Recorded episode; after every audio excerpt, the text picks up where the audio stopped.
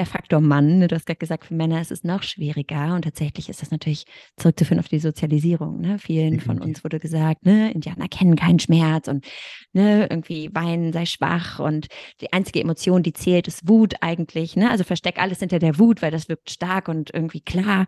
Ähm, und das sind, da braucht natürlich auch Generationen, um das aufzubrechen und zu sagen, Verletzlichkeit macht nahbar, Verletzlichkeit ist ein Zeichen auch von von Risikobereitschaft, ein Zeichen von Verbindung, ähm, Zeichen von, hey, ich kenne mich und ich weiß, was mit mir anzufangen. Also, dass da ganz viel Kraft dahinter steckt.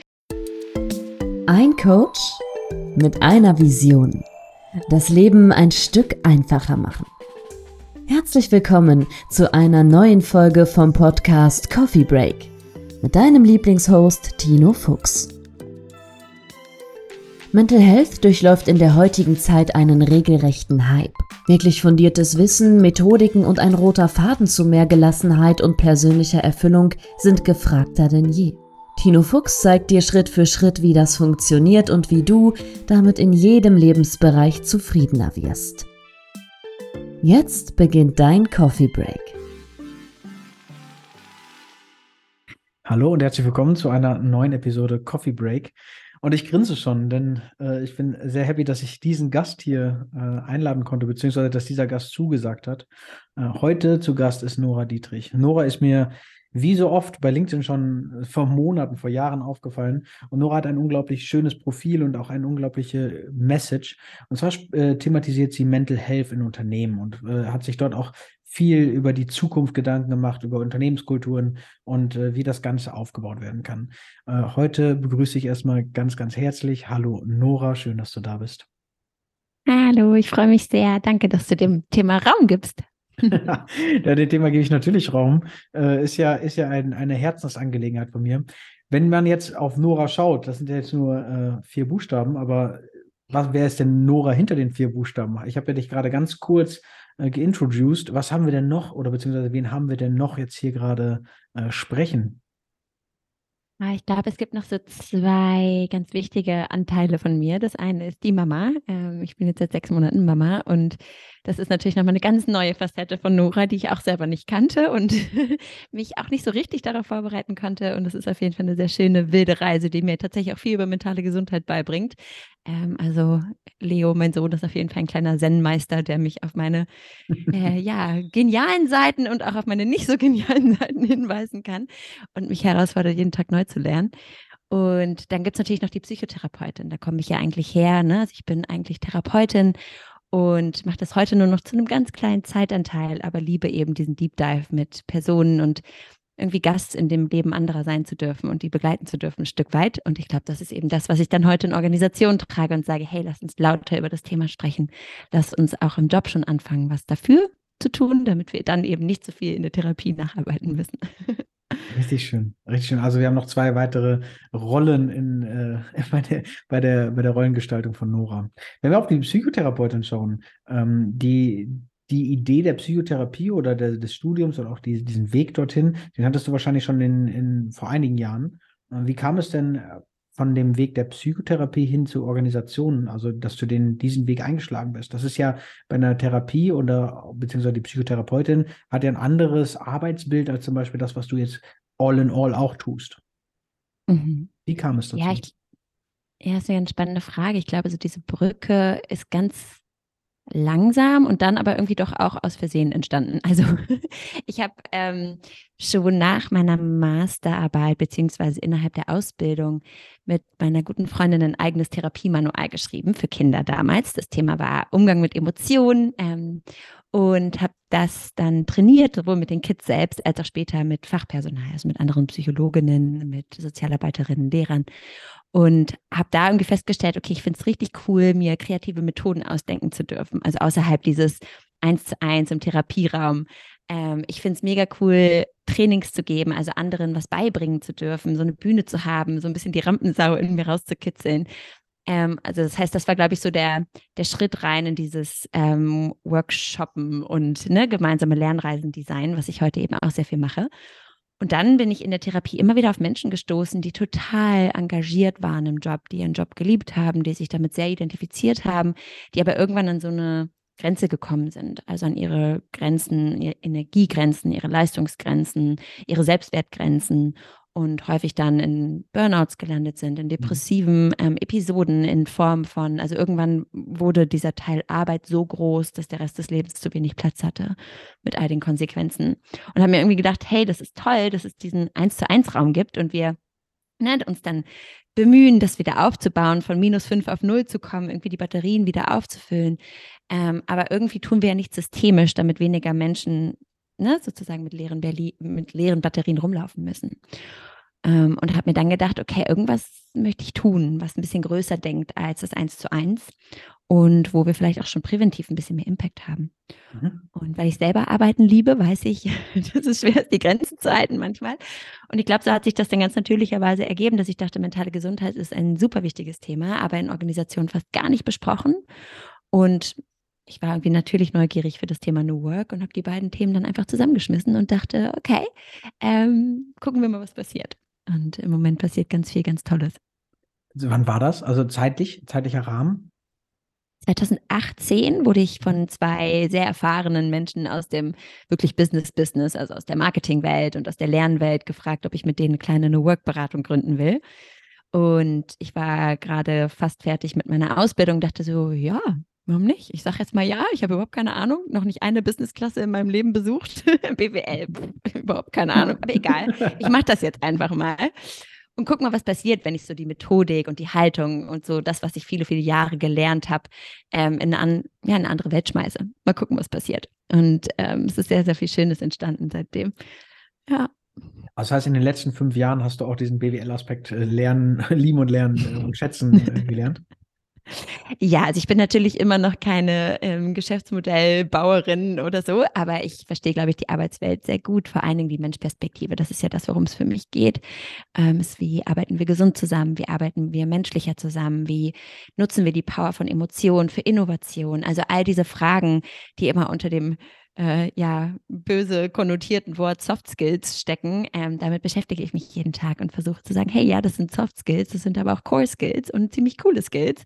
Lass uns sie also lernen, weil das für alle die Welt oder die Arbeitswelt vor allen Dingen ein bisschen besser macht. Vor allem, wir haben ähm, im, im äh, gerade im Intro oder beziehungsweise auch als, die, als das Mikro noch nicht angeschaltet war, kurz darüber gesprochen, über die künstliche Intelligenz, AI. Äh, in einer Zeit, wo AI immer mehr genutzt wird, ChatGPT ganz groß am Kommen ist und das wirklich in vielen Arbeitssituationen gar nicht mehr wegzudenken ist. Wie wichtig ist denn die menschliche Komponente und wie kriegen wir es hin, zukünftig eventuell auch dort äh, den Fokus der Unternehmen mehr drauf zu richten? Also wie, wie gehst du das Ganze an? Weil ich denke schon, dass das ein elementarer Teil ist, den kann man ja nicht durch eine AI ersetzen. Ja, also ich glaube, dass AI ganz tolle Möglichkeiten bietet. Also zum Beispiel, wenn ich an die Therapiewelt denke, diagnostisch viel früher ähm, und viel genauer ne, sein zu können, früher intervenieren zu können. Ähm, vielleicht auch, ich habe Patientinnen, die nutzen das über Apps, ne, dass sie sich da Unterstützung holen für die kleinen Momente, in denen die Panik kommt, in denen die Angst kommt, in denen sie nicht die Therapeutin anrufen können. Ähm, ich glaube, AI kann uns auch im, in der Arbeitswelt total gut unterstützen, ähm, kreativ zu sein, aber eben natürlich auch administrative Tätigkeiten wegzunehmen. Das heißt einfach in der Arbeitswelt mehr Raum für den Mensch zu schaffen, weil all das, was uns vom Mensch wegzieht, gemacht wird im Prinzip. Ähm, ich glaube aber, dass in solchen Zeiten das, was zwischenmenschlich stattfindet, was man oft nicht gut in Worte fassen kann, also dieses Gefühl von Zugehörigkeit, das Gefühl von Beziehung, das Gefühl von Spaß, das Gefühl von Ideen, die sich gegenseitig anfeuern und größer werden, also all diese Momente, die man so schwer in Worte fassen kann, das wird immer mehr in den Fokus rücken und auch essentieller werden kontinuierlich zu lernen, kontinuierlich mhm. zu verstehen, was kommt da auf uns zu. Ähm, genau, und ich glaube, das müssen wir fördern. Das ist ein ganz klarer, nicht nur menschlicher Case, sondern auch ein Business Case dahinter. Ein ganz großer Business Case. Vielen, vielen Dank. Also mhm. Also ich, ich, äh, ich erkenne viele Parallelen. Und du hattest vorher, ich glaube, so, das war so vor zwei, drei Minuten, hast du das Thema Emotionen mit angesprochen, auch über Emotionen sich im Klaren zu sein. Und ich spreche jetzt mal nicht, nicht in general, aber es ist ja doch so, dass viele Männer heutzutage noch Probleme haben, so ihren Emotionen zu stehen oder beziehungsweise gar keine richtige Verknüpfung zu Emotionen finden oder beziehungsweise auch nicht gerne darüber sprechen.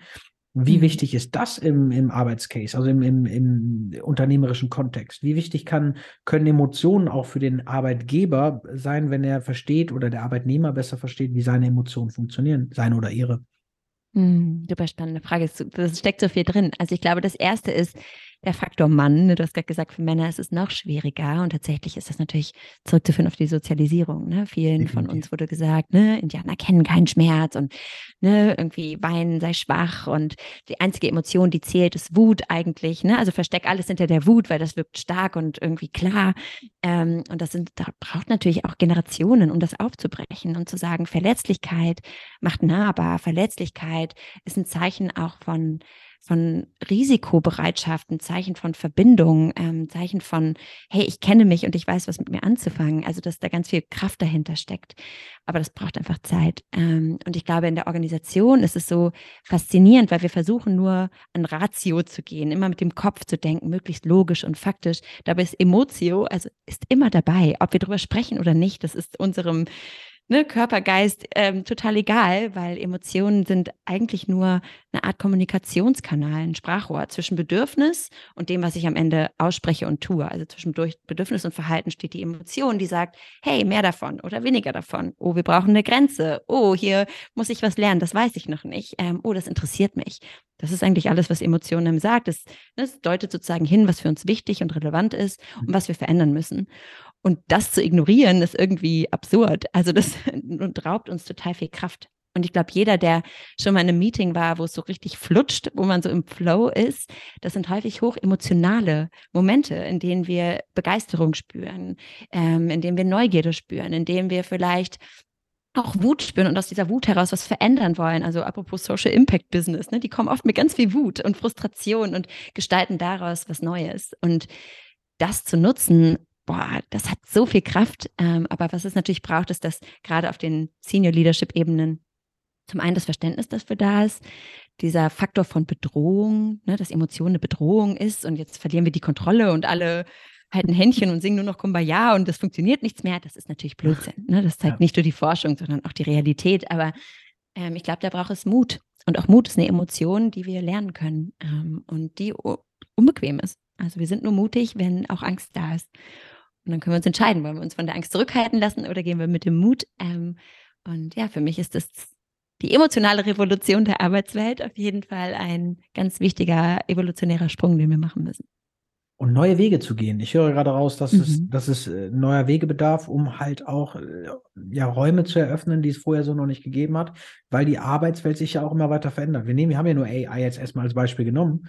Aber wenn wir dieses Beispiel mal größer werden lassen, dass immer mehr Jobs vielleicht auch wegfallen könnten, jetzt sagen wir mal gar nicht in den nächsten zwölf Monaten, sondern vielleicht erstmal in den nächsten fünf bis zehn Jahren, da wird einiges hinten rüberfallen. Aber was, äh, es eröffnet sich eine neue Sparte und eine neue Sparte, die, die vielleicht früher noch als Schabernack oder als selbstverständlich ange, also Schabernack hört sich jetzt sehr gemein an, aber als, ja gut, stell dich nicht so an, du bist ein bisschen traurig, also in diese Richtung.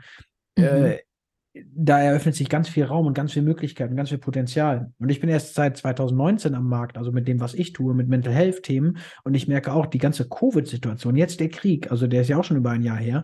All das, das staut sich irgendwie unbewusst an. Und das sind immer, das sind, ich vergleiche das ganz gerne wie so ein Raum, in den, also deine Rumpelkammer, in den du dann immer deine Emotionen reinschmeißt, deine, deine Situation, mit denen du dich nicht beschäftigen möchtest, weil die aus dem Auge, aus dem Sinn sind. Äh, und irgendwann ist die Rumpelkammer voll, dann machst du sie wieder auf um was Neues, eine neue Emotion, eine nicht positiv gelebte, ich sage mal in Anführungszeichen, mhm. weil jede Position hat ja was, äh, jede Emotion hat ja was Positives dahinter. Und irgendwann mhm. fliegen dir diese ganzen Emotionen entgegen und du hast ein, ein Wirrwarr an Gefühlen und hast vielleicht dadurch dann äh, depressive Verstimmungen oder weißt gar nichts mit dir anzufangen. Ähm, und das gibt Raum. Also zumindest gibt es Raum, weil immer mehr Menschen dort Bedarf sehen und äh, diese Chance auch, auch wahrnehmen dass äh, jetzt mal in dem Bereich, wenn wir in eine Organisation reingehen, was kann denn eine Organisation, eine, ein Unternehmen, ein, vielleicht auch ein Mittelständler, was kann er denn tun, um vielleicht auch seine Arbeitnehmer oder vielleicht auch die Organisationskultur zu verändern, zu verbessern? Hast du da irgendwelche Tipps, irgendwas, was du jetzt in den letzten fünf Jahren gelernt hast, mitgenommen hast, was du den Menschen an die Hand geben kannst? Mhm. Ja, also ich glaube, es kommt so ein bisschen darauf an, wo stehen die auf ihrer Mental Health Journey? Also wie weit sind die schon vorangeschritten oder sind sie ganz am Anfang? Und wenn ich mir jetzt eine klassische KMU vorstelle, die da vielleicht einfach noch sich noch nicht so lange mit beschäftigt hat ähm, oder dafür normalerweise auch keine Budgets hat oder so, dann ist ganz wichtig, erstmal zu fragen, warum haben wir denn bisher nicht darüber gesprochen? Also was waren denn die mhm. Blockaden, die Ängste, die Sorgen?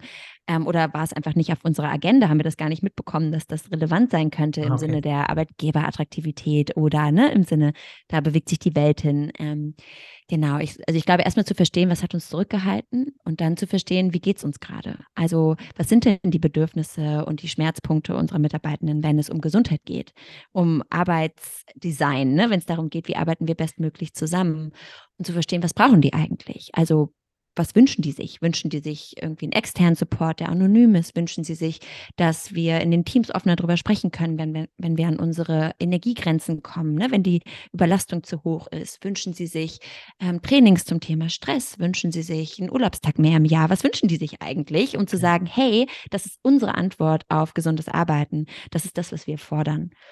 Und damit erstmal zu gehen. Ja, und ich meine, viele Organisationen fangen erstmal an mit Awareness, also mit Bewusstsein schaffen, laden spannende Leute ein, ähm, diskutieren das, teilen vielleicht auch echte Erfahrungen aus der Organisation. Also jemand teilt zum Beispiel seine Burnout-Geschichte ne, und das wird dann diskutiert. Also diese Themen erstmal in die Sprache zu bringen, in die Realität zu bringen und zu sagen, ja, das passiert die ganze Zeit. Also nur weil wir nicht drüber mhm. sprechen, unter uns sind mindestens 20 Prozent aller, die schon mal betroffen waren oder betroffen sein werden. Und wenn wir von Stress sprechen, dann sind wir aber 70, 80 Prozent von Leuten, die das tagtäglich durchleben. Also lass uns doch drüber sprechen.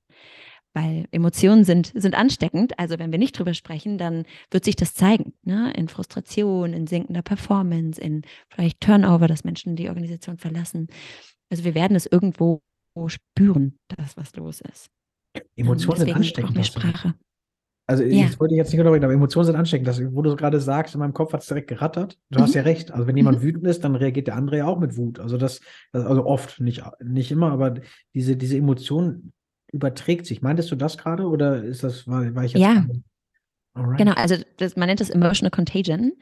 Ähm, tatsächlich ist das so. Also natürlich ist es so, dass unsere Nervensysteme die ganze Zeit interagieren, auch wenn wir kognitiv nicht miteinander interagieren. Das heißt, wenn jemand, man kennt das, wenn jemand gestresst ins Meeting kommt und ne, du kannst dir jetzt vorstellen, ich lese jetzt hier parallel noch und versuche noch eine E-Mail zu beantworten, mit dir zu reden, ne, und bin so ein bisschen, ein bisschen überall und nirgendwo, dann wird dein Stresssystem hochgehen. Also deine Herzrate geht hoch, dein Puls geht hoch. Ob du das bewusst merkst, ist ist sozusagen Schritt zwei, aber du reagierst auf das, was in mir passiert. Und dein Stresssystem merkt, wow, okay, irgendwas ist hier los, ne? Ist es eine Bedrohung? Muss ich mich vorbereiten? Ähm, und das Gleiche passiert aber auch mit Freude. Das Gleiche passiert mit positiver Energie. Ne? Das heißt, es gibt Forschung zu Energizern und De-Energizern in Teams. Also was passiert denn eigentlich, wenn jemand so ein Energiepaket ist ne, und andere mitbewegt. Und was passiert, wenn jemand immer, immer zynisch, immer lähmend wirkt? Ne? Wie wirkt sich das auf das Team aus? Das heißt, wir können Emotionen auch positiv als Katalysator nutzen für etwas, was wir erreichen wollen. Ähm, wenn wir das nicht bewusst machen, also sozusagen keine Kultur by Design, dann ist es eben by Default und dann entsteht halt, was entsteht und das liegt dann weniger in unserer Hand. Ähm, aber eine emotionale Kultur haben wir so oder so, ob bewusst oder unbewusst. Und dann wäre es doch sinnvoll, dort auch äh, das ins Bewusstsein zu holen, so wie du es gesagt hast, wir werden es schaffen und dann darüber zu sprechen, um einen Rahmen zu geben, ein Frame zu bauen, ähm, bei dem vielleicht auch eine Sicherheit gegeben wird, über sowas zu sprechen.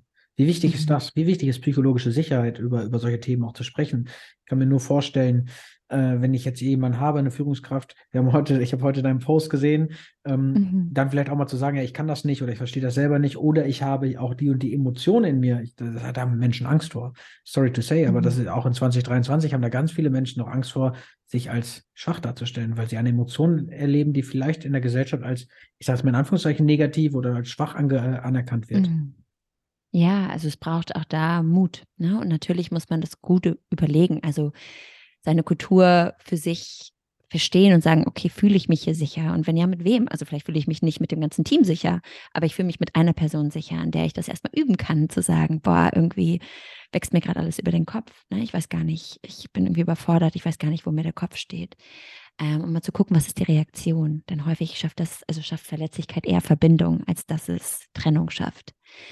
Ähm, psychologische Sicherheit, ich meine, das ist das Fundament. Es gibt endlose Forschung. Ich schreibe darüber total gerne. Das ist eben das sozusagen das, das Gruppenphänomen von Vertrauen, also Vertrauen potenziert ähm, auf die Gruppe. Ähm, und das ist natürlich was, was wir bauen müssen. Vertrauen braucht Zeit. Ähm, und das ist so ein bisschen so ein Henne-Ei-Problem, weil oft haben wir das Gefühl, okay, ich kann mich erst verletzlich zeigen, wenn ich den Leuten genug vertraue.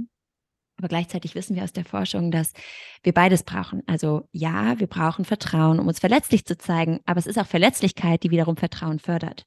Weil wenn ich jetzt sage, hey, du, Tino, ich habe echt einen scheiß Tag, ähm, ne, dann hast du das Gefühl, boah, Nora ist echt, also da ist irgendwas Authentisches, ich weiß, woran ich bin, das schafft Vertrauen und lädt dich ein, vielleicht auch verletzlich zu sein. Ne, das heißt, das ist so ein bisschen so ein Wechselprinzip. Mhm. Ähm, das heißt, irgendjemand muss irgendwann mal anfangen, auch wenn es sich noch nicht ganz so sicher anfühlt. Aber dann kommt es natürlich darauf an, mit was fangen wir an. Ne? Vielleicht nicht die ganz ähm, stigmatisiertesten Teile meiner Persönlichkeit ähm, direkt auf den Tisch zu packen, aber klein anzufangen in Experimenten und erstmal darüber zu sprechen, dass der Tag gerade doof läuft oder das Kind krank ist und ich mich nicht konzentrieren kann. Also irgendwas, was nicht sofort so sehr gegen einen verwendet werden kann. Aber mhm. daran müssen wir jetzt Team arbeiten. Also das ist ein Team-Effort. Das kann kein Individuum alleine gestalten, diese Form von Sicherheit. Und wenn wir das mal so nehmen und sagen, okay, wir müssen irgendwo anfangen und wir, wir brauchen einen, einen, einen Raum, in dem wir sprechen, vielleicht auch, um Verletzlichkeit zu zeigen, was kann man da empfehlen? Wenn wir jetzt sagen, ein, wir haben eine, eine Organisation, vielleicht aber auch ein Konzern, die können ja nicht mit, mit allen äh, 5000 Mann und Männer und Frauen in einem Saal sitzen und sagen, okay, jetzt darf jeder mal nach vorne. Wie, wie kann man das aufbauen? Wie, was könntest, könntest du empfehlen? Vielleicht einfach nur ein, zwei Beispiele, das muss man ja nicht eins zu eins so nachmachen. Mhm. Ähm, also ich glaube, dass was für mich ganz wichtig ist, ist, dass es eben Senior Leadership Support gibt. Ähm, also wirklich jemanden, einen Sponsor, der sagt, mir ist das wichtig, ich möchte dafür stehen. Ähm, zum Beispiel arbeite ich jetzt gerade mit einem Energiekonzern zusammen, wo der neue CEO sagt, Gesundheit ist das, wofür ich stehen möchte. Also das ist das, was ich bewegen möchte. Ähm, das ist natürlich so unglaublich wertvoll, weil zum einen gucken wir nach oben und so ein bisschen wie früher zu unseren Eltern und sagen, darf ich das? Ist das okay hier? Was passiert? Werde ich bestraft, wenn ich das falsch mache? Also so ist das einfach. Ne? Das heißt, wir brauchen die Erlaubnis von oben. Und dazu braucht, muss man sich als Senior Leadership Team hinsetzen und sagen, warum ist das wichtig für uns? Warum sind Emotionen zukunftsfähig? Und wie gestalten wir das? Ne? Weil jetzt nur ganz sozusagen mal an die große Mitarbeiterschaft irgendwelche emotionalen Intelligenz-Workshops auszuteilen und zu sagen, macht mal und dann mhm. passiert das schon von alleine, das funktioniert nicht. Ne? Also es braucht den kulturellen Rahmen, der das tatsächlich einlädt. Ähm, und dann als Vorbild voranzugehen ne? und eigene Geschichten zu teilen ähm, und diese Fähigkeiten selbst zu kennen und können als Führungskräfte. Ähm, das ist, glaube ich, ganz wichtig. Und parallel können, kann jeder von uns ganz klein anfangen. Also zu sagen, wir haben Einmal in der Woche haben wir ein Meeting unterstartet mit so einem kleinen Vulnerability Check-in. Wie sind wir heute hier? Was passiert gerade? In einem Wort. Ne? Was beschreibt euch gerade?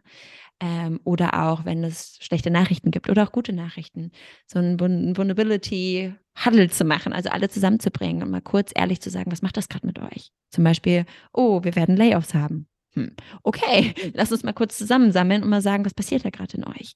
Ähm, also den Dingen bewusst Räume schaffen weil sonst ne, machen wir unser Daily Doing und das sind dann vor allen Dingen To-Dos und Agendapunkte und Emotionen sparen wir aus.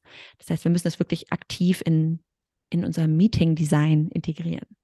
Wie wichtig ist in diesem Kontext Kommunikation? Ja, das ist ja Kommunikation, ne? Also das ist ja sozusagen, alles ist Kommunikation, kannst du sagen. Ähm, genau, das meine ich, ne? Also wo findet das statt? An welchen Orten sprechen wir darüber?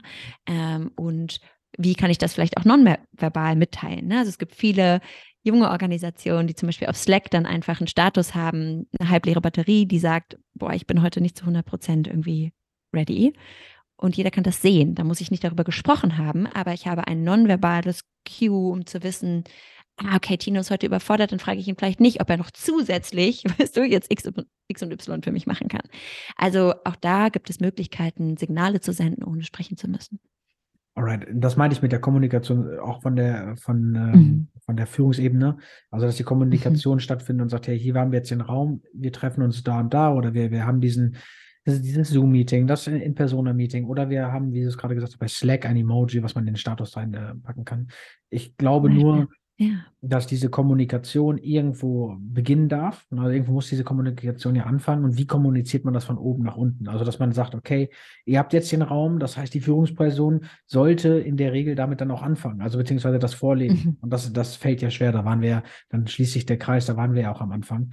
Nur die, ja. die Kommunikation also ich kann, ich kann mir vorstellen, dass ein, ein alteingesessenes Unternehmen, das jetzt versucht, in die neue, ja, neue Sphären zu öffnen, neue Kreise zu öffnen, äh, dass es vielen dort noch schwerfällt. Also dass vielen es noch schwerfällt, weil, sagen wir mal, jemand, der jetzt so Mitte 50, Ende 50 ist oder der kurz vorm Ruhestand ist, dass der sich da auf einmal hinstellen soll oder sie sich auf einmal hinstellen soll und sagen soll, ja gut, hör zu, das sind die Themen, die mich gerade belasten. Ich gehe bald vielleicht auch in Rente, ist vielleicht auch so ein Thema.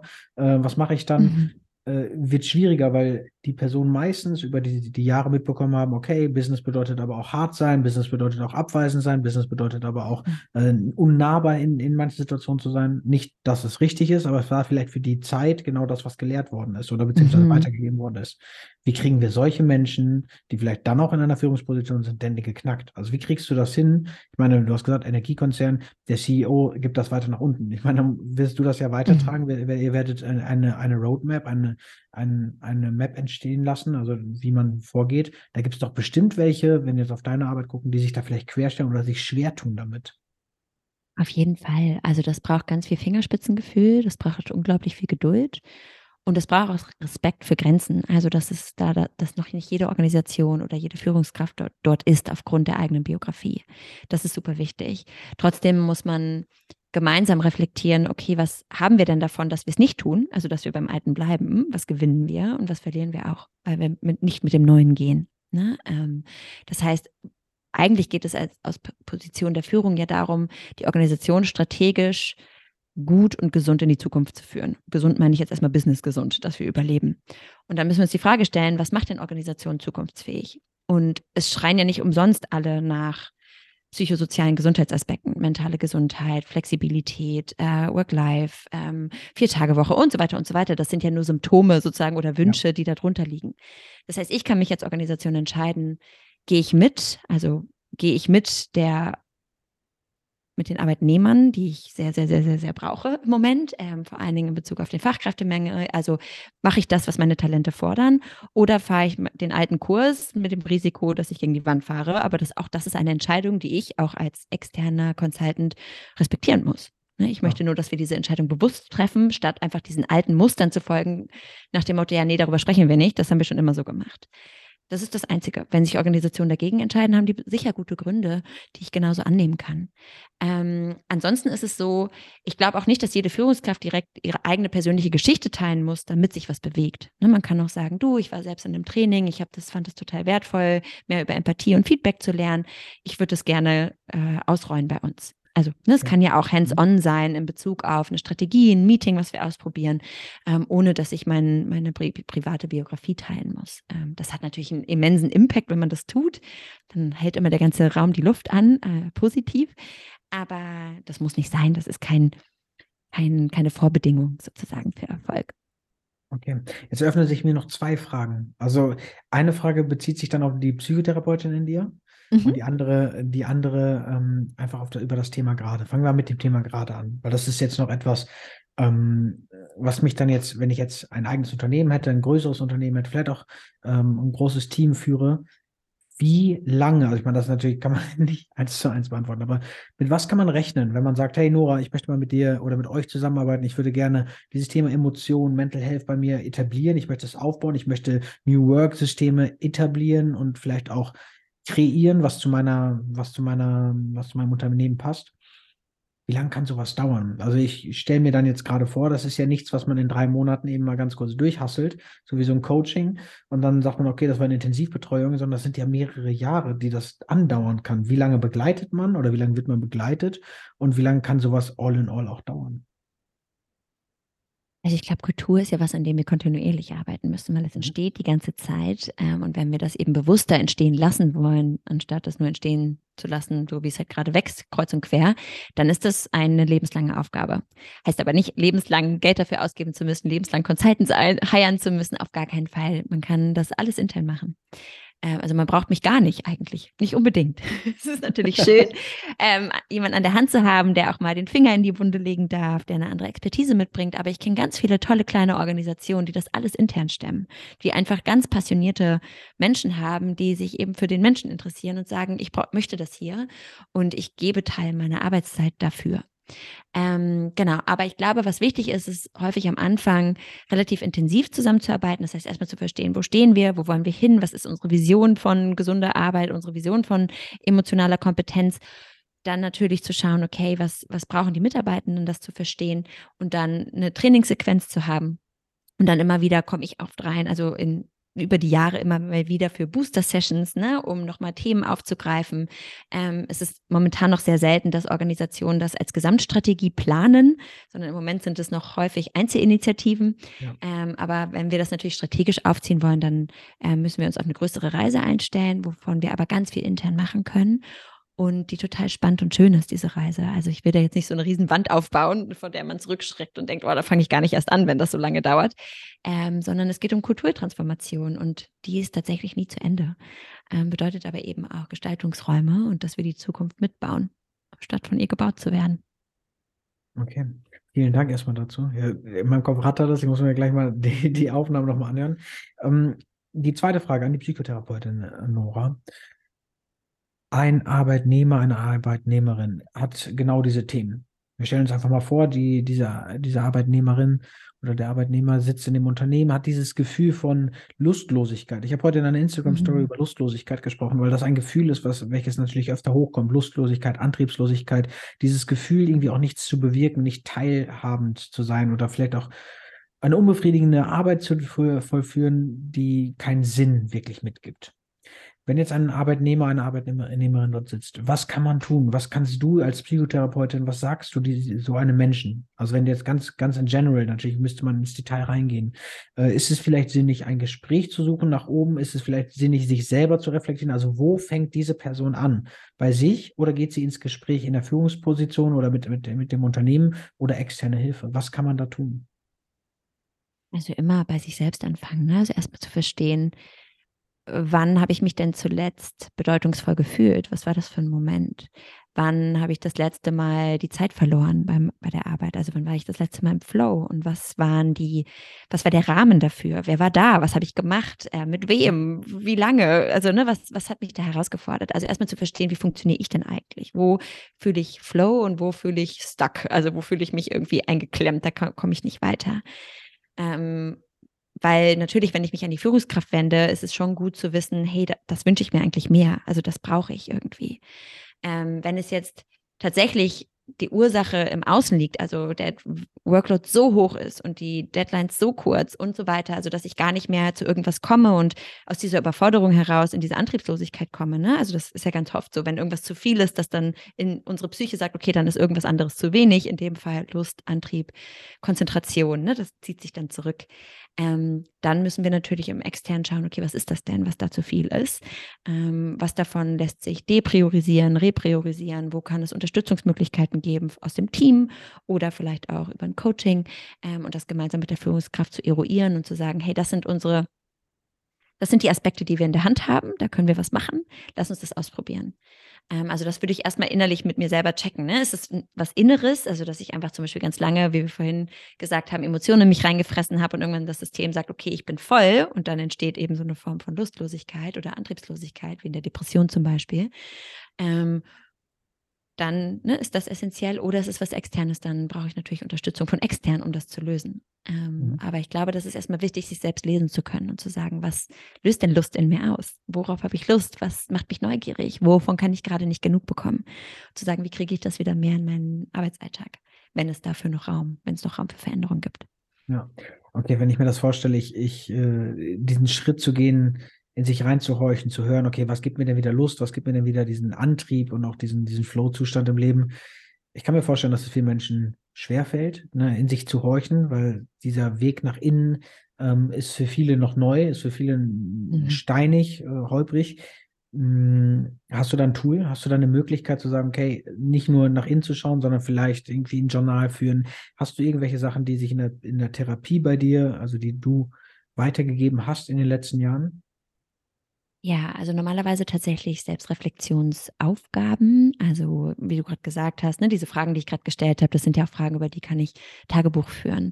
Ich kann in die Selbstbeobachtung gehen. Das ist häufig der erste Schritt, nämlich zu sagen, okay, ich nehme mich auch immer mal im Alltag von außen wahr und guck mal, wo, wo sind denn so Momente, wo ich die Zeit vergesse. Ne? Jetzt in diesen, an diesem Tag, wo gab es so einen Moment, wo ich dachte, wow, das war cool. Und was waren Momente, die schwierig waren für mich am, am Tag? Ne? Das kann ich am Abend gut reflektieren. Oder auch die Liebsten mit integrieren und sagen, wann nimmst du mich denn so richtig in meiner Power wahr? Wann denkst du, boah, Tino, Alter, du gehst richtig ab. du leuchtest, ne? Da ist irgendwie Energie, da ist, weißt du, was ich meine? Also da ist irgendwie was, das, das, scheinst, das scheinst du zu sein. Und manchmal sehen wir das selber nicht, gerade wenn wir sowieso schon so eine negative Brille aufhaben und gerade super selbstkritisch sind und die ganze Zeit nur sehen, was wir nicht sind und wo wir nicht genug sind und was alles doof ist um uns herum, braucht es manchmal von außen so eine Wahrnehmung, die sagt, hey, Nora, es gibt Momente, da bist du so du. Und das ist zum Beispiel, wenn du, keine Ahnung, auf der Bühne stehst oder wenn du im Podcast sitzt oder wenn, ne, und dann zu fragen, okay, was sind denn diese Situationen und was haben die gemeinsam? Ne, also eine Ebene tiefer zu gehen. Und das kann man super fragen und auch zu fragen, wann denkst du, bin ich richtig nervig? wann hast du das Gefühl, das liegt mir gar nicht oder da habe ich eigentlich keine Lust drauf, ich kann es mir nur nicht eingestehen. Denn unsere Liebsten kennen uns ja gut ne? und wissen das. Auch im Team zum Beispiel gibt es gute Möglichkeiten, sich da auch reflektieren zu lassen, also mal so einen Spiegel einzuladen, ähm, wenn man selbst die Antworten noch nicht findet. Weil selbst ähm, so diese Selbstanalysefähigkeiten, das ist ein Muskel, den wir trainieren müssen. Mhm. Und in der Schule haben wir den leider nicht gelernt. Deswegen ist es auch okay, am Anfang noch keine Antworten zu haben. Ja, alright. Äh, stimme ich zu. Äh, nehme ich auch mal aus den ganzen Coachings mit, die ich jetzt hatte in den letzten Jahren. Äh, manche Menschen tun sich das schwer, es muss trainiert werden. Das ist auch dieser Weg nach innen, sich selber mal zu beobachten, überhaupt diese Beobachtung stattfinden zu lassen und sich nicht mhm. übermannen oder über, überrennen zu lassen von der, von der Emotion, die in dem Moment vielleicht auch gerade mal wirkt. Oder vielleicht die Emotion Wut, die kommt sehr schnell, die ist sehr, sehr, sehr energetisch und man selber ist so in dieser, in dieser Emotion drin, dass man gar nicht bemerkt, dass man gerade wütend ist, sondern eher im Nachhinein, mhm. oder war ich wirklich wütend? Ähm, und dass man da vielleicht beobachtet und auch reinhorcht. Mhm. Okay, also trainieren, einfach mal in die, in die Selbstbeobachtung gehen und ansonsten extern die engsten Angehörigen einfach mal fragen. Einfach mal, mal schauen, okay, wo sind denn meine Stärken oder beziehungsweise das, was ich lebe, was ich liebe, wo ich aufgehe, wo ich in meinem wahren Potenzial bin und da einfach mal nach, nachhorchen, was die, was die extern sagen. Ja, und das kann eben auch im Team sein, ne? wenn man da Kollegen hat, mit denen man, KollegInnen, mit denen man lange arbeitet oder die einen gut kennen, die haben natürlich für, gerade im Bereich Arbeit dann nochmal ganz andere Antworten. Ja. Okay, danke schön. Eine letzte Frage noch an dich. Äh, Psychotherapeutin ja. oder Organisationsentwicklung? Also wo, welche, welche Nora, ich meine, die gehören beide zu dir, welche Nora ähm, ist dir am liebsten? Also welche, welche Arbeit in der, in, ist dir dort am liebsten? Welche, welche Rolle? Uh, das ist schwer zu sagen, ähm, weil ich ja ganz viel aus der Psychotherapie in meiner täglichen Arbeit nutze in der Organisationswelt. Deswegen trennen, sind die für mich gar nicht so getrennt. Im Moment zeitlich, also rein pragmatisch, mache ich ganz wenig Therapie, weil ich so viel anderes mache, so viele mhm. Projekte mhm. und äh, ähm, Vorträge und so weiter. Aber im Moment, was mir besonders Spaß macht, ist diese Inspiration und den Mut in die Gesellschaft zu tragen. Also wirklich tatsächlich so dieses bisschen re rebellische, das Laute, das Inspirierende. Ähm, das heißt, das ist äh, nicht die Therapeutin in mir, sondern tatsächlich die, die sagt, wir brauchen neue Welten. Ähm, je, die Organisation der Zukunft ist gesund. Begebt euch auf den Weg und ich sage euch oder ich helfe euch, wie. Ja, das machst du auch sehr gut. Also wenn, alles, was ich bei LinkedIn mitbekomme, bei deinen Postings, äh, spricht immer einander. Also ich weiß nicht, wie du es schaffst. Du, du nutzt äh, mhm. mit deinem Wording solche, also man, ich werde sehr feinfühlig bei den Situationen. Also bei mir mhm. triffst du immer einen, einen Punkt, wo ich sage, ja, genau das äh, habe ich auch zu sagen. Also genau das lebe ich und genau da, da stehe ich hinter. Aber du kriegst es hin, so einfach und so so detailgetreu dann auch darzustellen, äh, dass ich jedes Mal, wenn ich es lese, sage, ja, okay, sie hat absolut recht und das ist mal wieder wie, äh, ja, wie die Faust aufs Auge. Also wirklich perfekt getroffen. Finde ich sehr, sehr gut. Dankeschön. Vielen, vielen Dank für die Zeit heute. Vielen Dank, dass du, dass du Rede und Antwort gestanden bist und ähm, dass du uns heute einen kleinen Einblick gegeben hast in deine Arbeit, yeah. in, in, in, die verschiedenen Rollen von, von Nora. Äh, jetzt hast du natürlich nochmal Zeit, nochmal dein Wort an die Hörerinnen hier äh, zu richten und ich sage schon mal vielen, vielen Dank. Mach's gut und ich hoffe, bis bald. Ja, vielen, vielen lieben Dank, auch dass du die Welt mitbewegst. Ähm, und an alle HörerInnen, cool, dass ihr euch die Zeit genommen habt. Und mentale Gesundheit beginnt im Kleinen, mit einem kleinen Hey, ich sehe dich, wie geht's dir? Ich bin da ähm, und da können wir alle dran mitwirken. Vielen Dank, dass du heute wieder zugehört hast. Wenn dir das gefallen hat, dann denk dran, das war nur ein Snippet von vielen Insights. Willst du wissen, ob Tino auch dir weiterhelfen kann? Dann besuch seine Social Media Kanäle und trag dich für ein kostenfreies Coaching ein. Bis zum nächsten Mal.